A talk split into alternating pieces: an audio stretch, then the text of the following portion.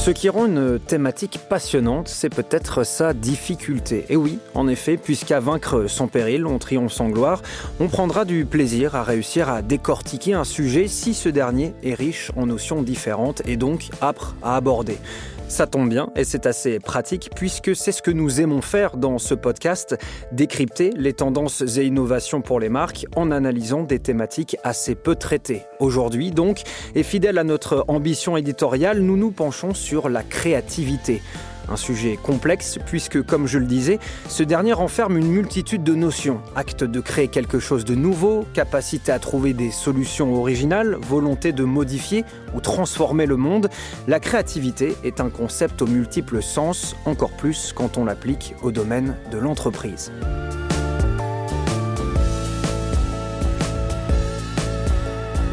Bonjour à toutes et bonjour à tous. C'est un plaisir que de vous retrouver pour ce nouveau numéro du podcast du MAG, un programme édité par La Poste Solutions Business. Dans ce cinquième épisode, vous l'aurez compris, on va parler de la créativité et tenter de répondre à plusieurs questions. Aujourd'hui, la créativité est-elle le moyen pour les marques d'émerger et de se différencier? Doit-elle être l'atout majeur de ces dernières?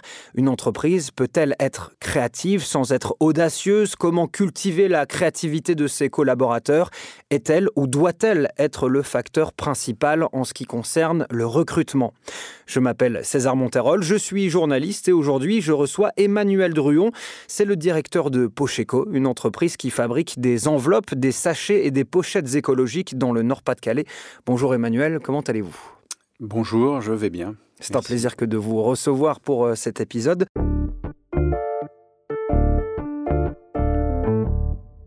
Emmanuel, vous avez euh, participé à la dernière édition du MAG, consacrée donc à la créativité.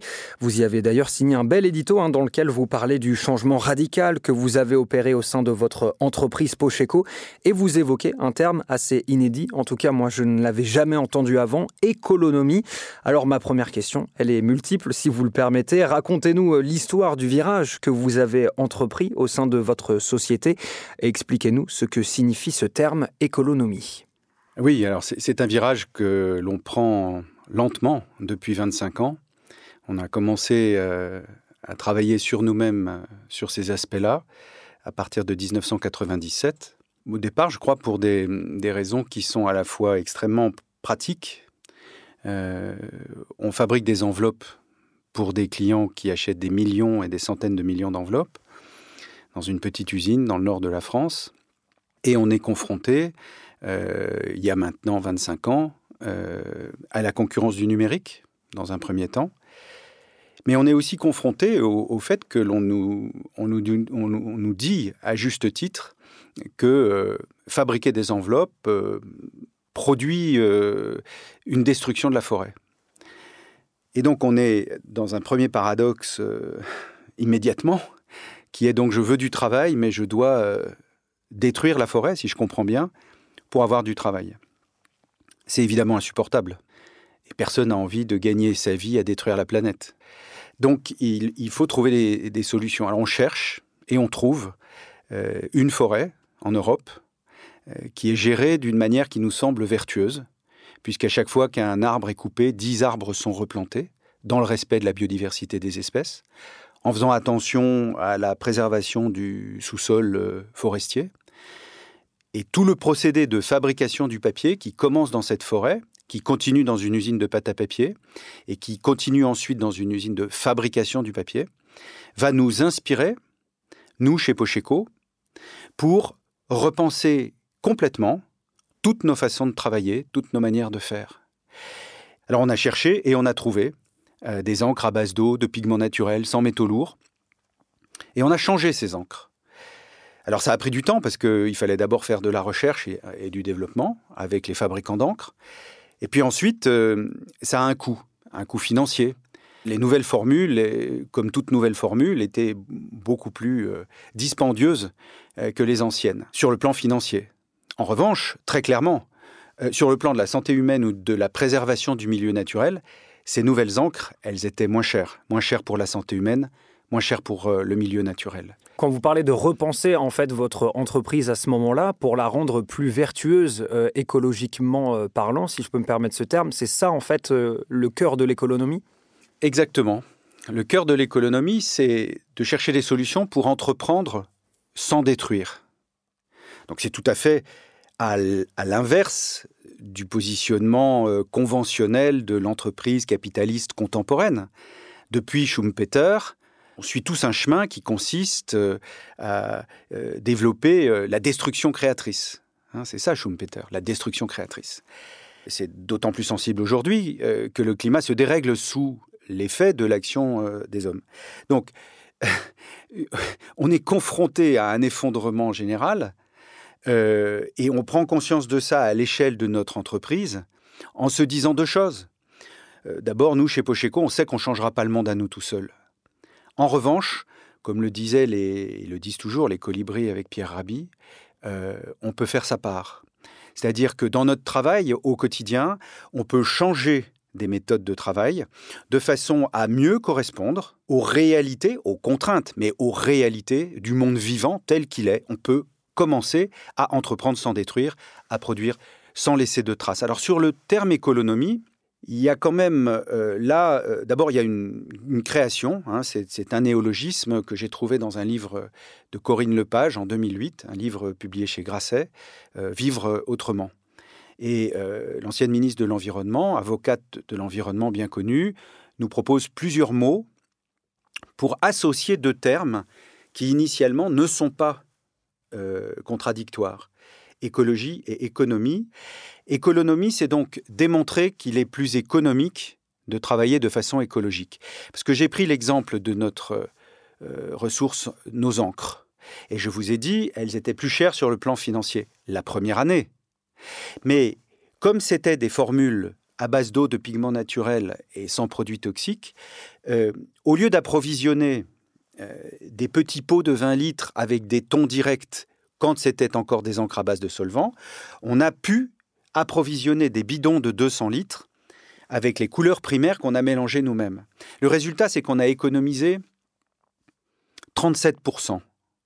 37% du budget des encres en faisant les mélanges nous-mêmes, en récupérant les effluents à la fin des productions et en les remélangeant pour les réutiliser. Financièrement, nos encres nous coûtent moins cher que quand elles étaient toxiques. C'est ça le résultat. Mmh. Et donc il faut un peu de temps. En l'occurrence, il nous a fallu une année pour faire cet investissement-là. Et mais votre euh, investissement, et c'est ça que je trouve aussi très intéressant, c'est qu'il ne s'arrête pas uniquement euh, aux encres chimiques, puisque vous avez aussi développé des activités, et vous continuez de développer des activités de permaculture euh, en parallèle. c'est donc pas pour rien que la préface d'un de vos ouvrages qui s'appelle Économie, qui est sorti en 2016, est signée par un certain Rob Hopkins. c'est l'initiateur du mouvement international des villes en transition. Bienvenue en Mersheim. Notre village est en transition. Transition. La transition, ça a été la concrétisation de 21 actions. Qui se déclinent sur trois chapitres essentiels, l'autonomie intellectuelle, énergétique et la souveraineté alimentaire. Est-ce que vous pouvez nous expliquer euh, ce concept et où est-ce que vous vous situez par rapport euh, à ce dernier? Vous parlez de la permaculture, vous avez raison de le faire. C'est une des activités de diversification chez Pocheco aujourd'hui. C'est une des activités de diversification qui nous permet en fait, euh, par l'intermédiaire de la formation interne, de développer la polyvalence. Le point de départ, c'est qu'on risque de perdre notre travail. Moi, j'ai euh, des collègues euh, qui sont quelquefois là depuis génération après génération, hein, puisque Pocheco a été fondé en 1928 et qui à un moment donné, euh, quand le numérique survient, euh, euh, se trouve à savoir fabriquer des enveloppes et pas grand-chose d'autre. Le départ, c'est une urgence, c'est un effondrement, c'est éviter de perdre notre travail, notre savoir-faire. Il y avait une logique à s'investir dans le fait de créer sur place les conditions de vie que nous souhaitions pour tous nos collègues, pour le village, et puis plus généralement pour les gens qui suivent ce mouvement euh, de l'économie. C'est là l'enjeu. En fait, la question qui se pose à nous collectivement et qui dépasse très largement, pour le coup, euh, la question de Pocheco, c'est euh, la question de notre rapport au, vivant. C'est celle-là qui nous est posée aujourd'hui. Au nom de quoi les entreprises pourraient-elles continuer de penser et d'agir comme si elles étaient hors sol, comme si nos actes n'avaient pas tous les jours des conséquences. tous nos actes ont des conséquences. Et c'est sur cette base de réflexion simple que l'on s'est dit, alors si tous nos actes ont des conséquences, il faut dès l'origine changer les matières premières, pour réduire le risque, pour euh, réduire la toxicité, pour supprimer la toxicité. En fait, c'est une question de choix. C'est toujours une question de choix. Et si vous réduisez la toxicité du produit par les matières premières que vous approvisionnez, en produisant ces choix-là, quand vous transformez ces matières premières, derrière, votre produit est biodégradable, il est même parfaitement recyclable, et d'ailleurs, il sera parfaitement recyclé.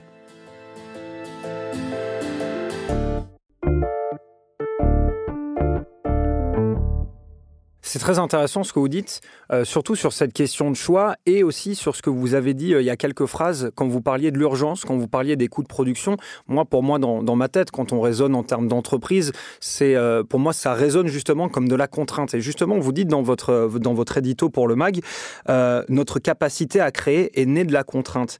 Et si on considère comme moi que la créativité, c'est un peu l'éloge de la simplification et du bon sens, est-ce que pour vous, justement, c'est un paradoxe de retrouver les notions de contrainte et de simplicité, donc urgence, coût de production, vous l'avez dit, euh, dans ce, concept de créativité, ou est-ce justement l'essence même de ce concept? Vaste, vaste question.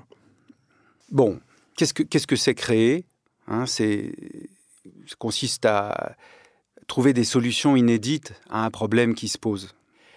Développer les conditions euh, de la créativité individuelle pour répondre à des problèmes qui se posent, euh, c'est moins une question de technique qu'une question d'environnement direct. Euh, dans le fond, beaucoup de gens ont de la créativité en eux, mais la créativité, ça ne s'improvise pas. ça demande du temps, ça demande de se désinhiber d'un certain nombre d'idées reçues. Euh, ça demande en fait de se libérer beaucoup, euh, mais ça se travaille. Euh, ça, pardon, c'est votre définition de la créativité? Il y a plusieurs sens. Enfin, en tout cas, à chaque fois, la définition du terme créativité porte à débat, mais ça, c'est la vôtre en tout cas. Vous savez, Pocheco est devenu en 25 ans une forme de démonstrateur je travaille avec une équipe d'une petite centaine de personnes euh, et je les vois évoluer, euh, je les vois travailler. Donc je vous fais part de mes réflexions. J'ai beaucoup travaillé, j'ai beaucoup réfléchi, je l'ai fait en équipe. Ce travail se fait en équipe vraiment. Donc je voudrais être clair ma manière d'entrevoir la créativité, c'est une manière qui répond à un problème. Et à force de chercher, on trouve des solutions originales. Mais la créativité, ça se travaille. Euh, on n'apprend pas à jouer du violon du jour au lendemain eh bien, on n'apprend pas euh, à se servir, à aller puiser dans, euh, cette matière qui est notre, notre créativité, une matière fluctuante, mouvante, et qui est euh, largement nourrie par, eh bien, par l'art, par les fréquentations, les lectures, la musique, que sais-je.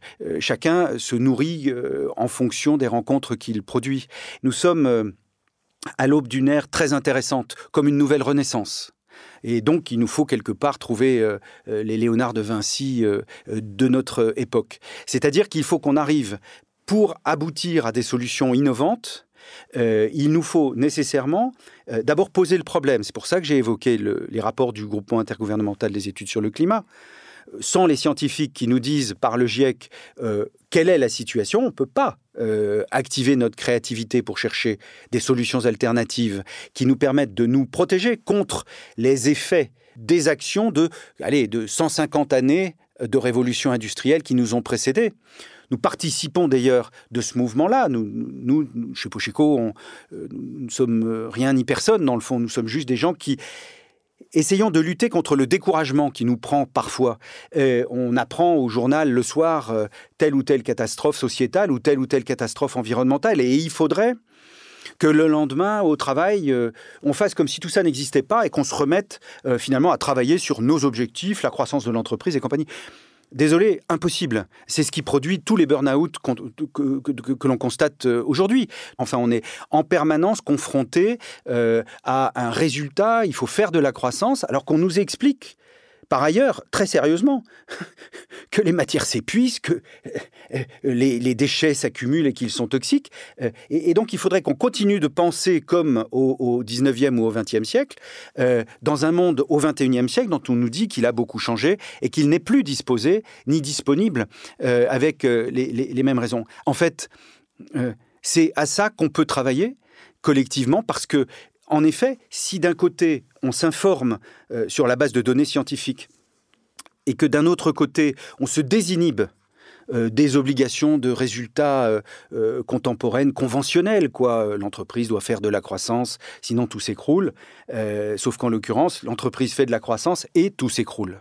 Donc il va bien falloir qu'on trouve des alternatives, et c'est là qu'on active une, une, des formes des formes, de créativité. Des formes multiples, euh, difficiles à définir, de créativité. Encore une fois, c'est très intéressant, surtout quand vous parlez de changement de pratique, de changement de paradigme. Je vous cite une nouvelle fois dans, l'édito du MAC, vous dites que la lenteur et la contemplation sont des vertus nécessaires pour laisser émerger les idées. Et encore une fois, c'est une position un peu à contre-courant. Vous parliez des burn-out dans les sociétés. Euh, c'est une, euh, expression donc un peu à contre-courant, puisque j'ai l'impression, moi en tout cas, qu'on avance euh, dans une société où tout va tout le temps à 100 à l'heure. Donc, est-ce que vous pouvez nous préciser ce que vous avez voulu dire par euh, cette formule que la lenteur et la contemplation sont des vertus nécessaires pour laisser émerger les idées Je crois que hum, la contemplation, c'est le temps que l'on se donne. Euh, vous me dites que dans notre société, et ça sonne comme un fait établi et un peu définitif quand je vous écoute, c'est euh, la brièveté, la rapidité. et donc on est en train ici. Ah, parce que pour, vous, c'est pas c'est pas un fait. J'y viens. D'accord, d'accord. J'y viens.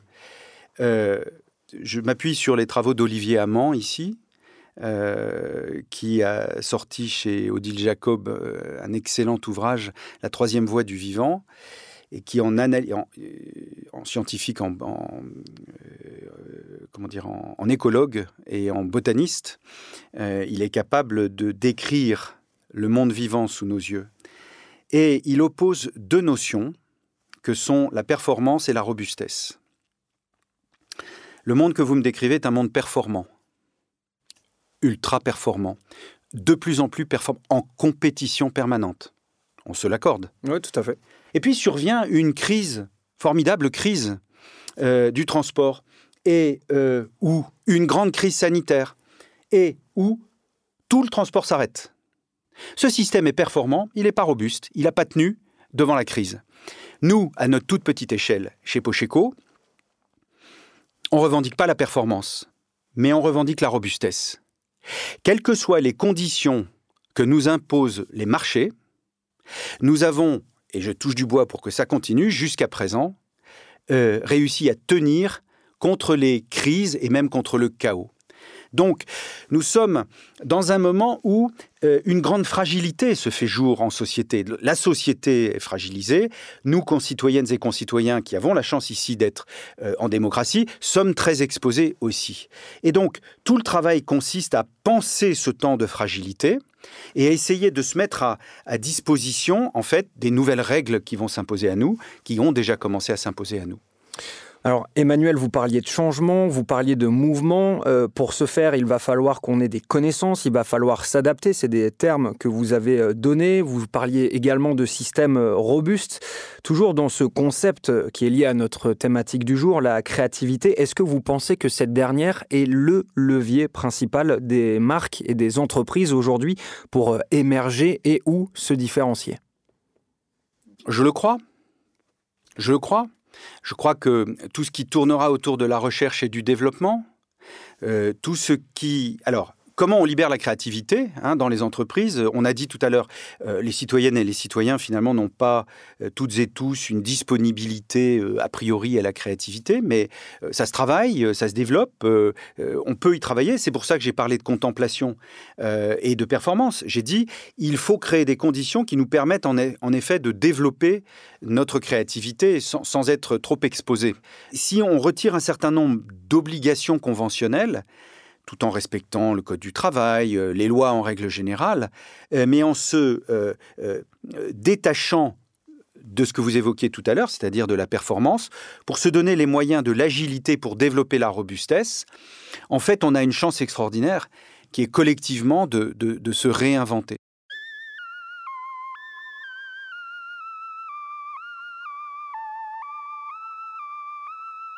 Si la créativité justement est une euh, des clés de ce changement, de ce mouvement, euh, dans vous en tant que chef d'entreprise et plus globalement dans le monde de l'entreprise, comment on va recruter justement, euh, quels sont les facteurs qui vont faire qu'on va pouvoir aller recruter des personnes créatives qui font preuve de créativité? Comment on va aller leur stimuler cette créativité?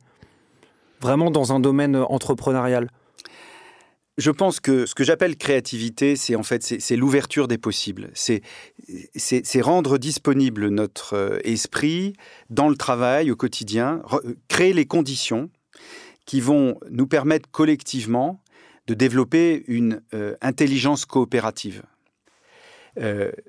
l'expérience que nous en avons chez Pocheco, l'expérience de l'effondrement, de la fragilité et du rebond, tout ce que nous avons produit ne s'est fait que par la coopération.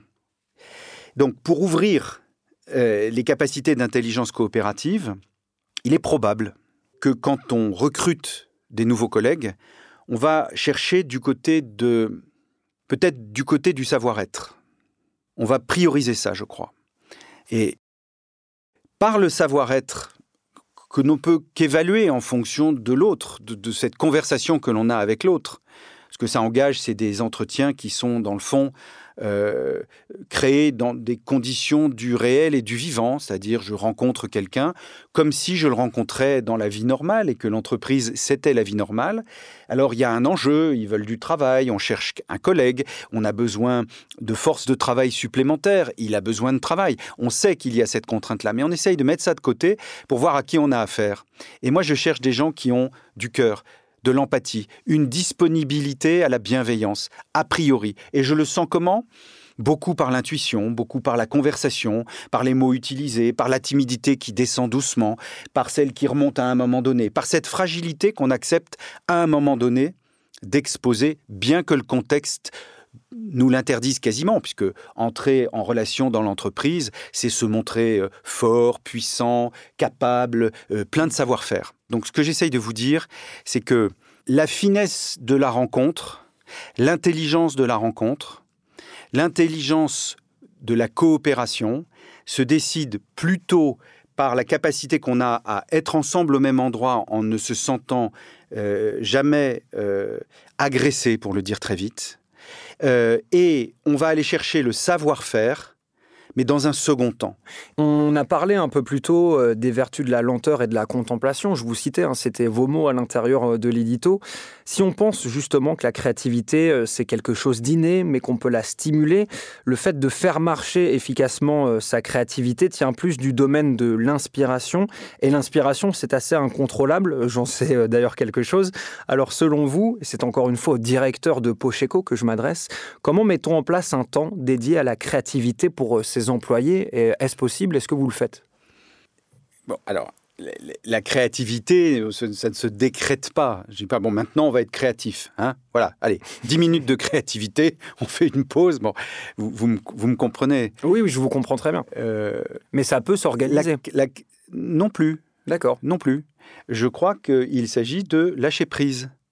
Il s'agit de créer les conditions au travail qui font que si à un moment, euh, un tel est, pris euh, d'un mouvement de contemplation, euh, d'un besoin de recul, il faut que ce soit possible.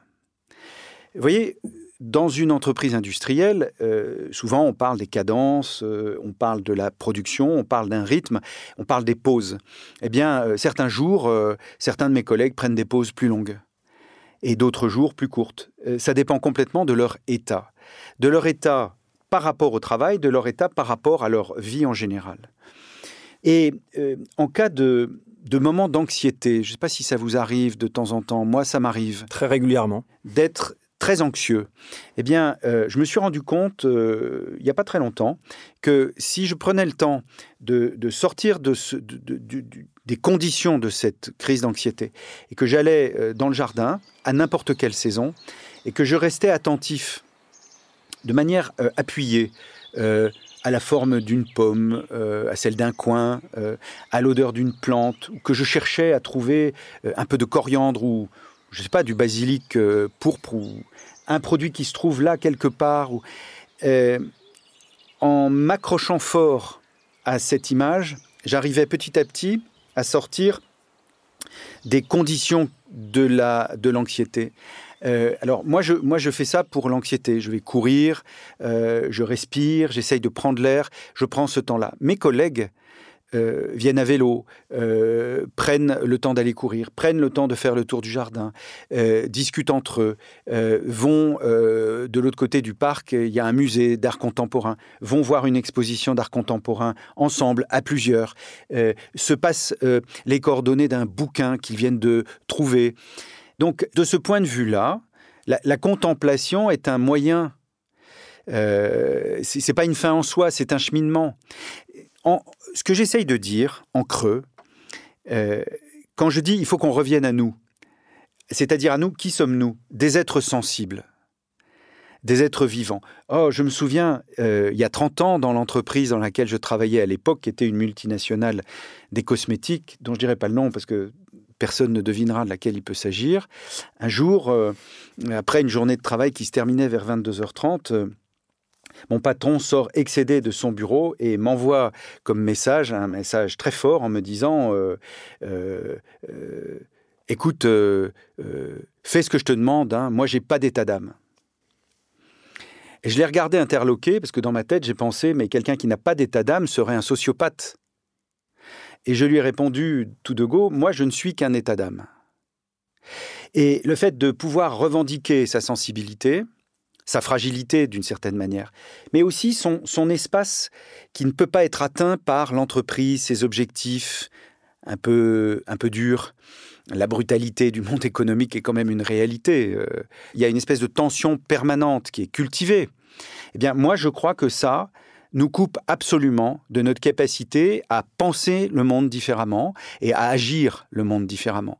Donc, juste pour vous dire, il n'y a pas de clé, euh, il n'y a, pas de, recette miracle pour créer la créativité, euh, pour stimuler la créativité chez, chez ses employés, mais il y a simplement une création de conditions euh, via une enfin, la mise en place d'une politique humaine et humaniste au sein de son entreprise qui va naturellement permettre à ses employés de stimuler leur créativité, si je vous comprends bien. Oui, on va trouver des ressources plutôt dans la coopération, dans ce que j'ai appelé tout à l'heure cette forme d'intelligence coopérative, qui me paraît intéressante dans ce qu'elle porte euh, d'ouverture au monde et de, de, diversité de, de solutions. Mais j'essaye de vous dire que si en effet ce qui se pose comme question à notre génération, à nos générations réunies à cette époque-ci, c'est euh, le rétablissement des conditions du vivant sur cette planète, alors je crois qu'il ne faut pas que nous nous épargnions la chance de repenser notre manière d'être au monde, parce que clairement, notre manière actuelle nous a menés dans ce que certains appellent déjà le mur.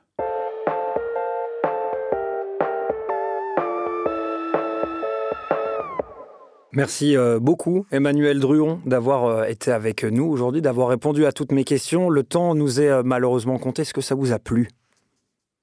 Que le temps nous soit compté est une, réalité. Et je pense que le premier, la première question qui se pose à nous sans se poser officiellement, c'est le temps de la finitude. Alors ça m'a beaucoup plu de pouvoir travailler à ça avec vous. Et ce qui m'a surtout beaucoup plu, je dois vous le dire, c'est que la série de questions que vous m'avez adressées avec quelques semaines d'avance m'ont permis d'avancer et de euh, creuser ces sujets qui me paraissent très intéressants. Merci à vous. Bien écoutez, c'est moi qui vous remercie. Euh, merci d'avoir été avec nous et d'avoir répondu à ces questions. Je rappelle à nos auditeurs et auditrices qu'on peut vous retrouver Emmanuel Druon dans les colonnes du dernier numéro du MAG, consacré donc à la créativité bien sûr. Il est consultable sur lemag.laposte.fr. Qu'ils ou elles peuvent aussi se procurer vos ouvrages. Économie 1, Entreprendre sans détruire ou encore votre petit dernier.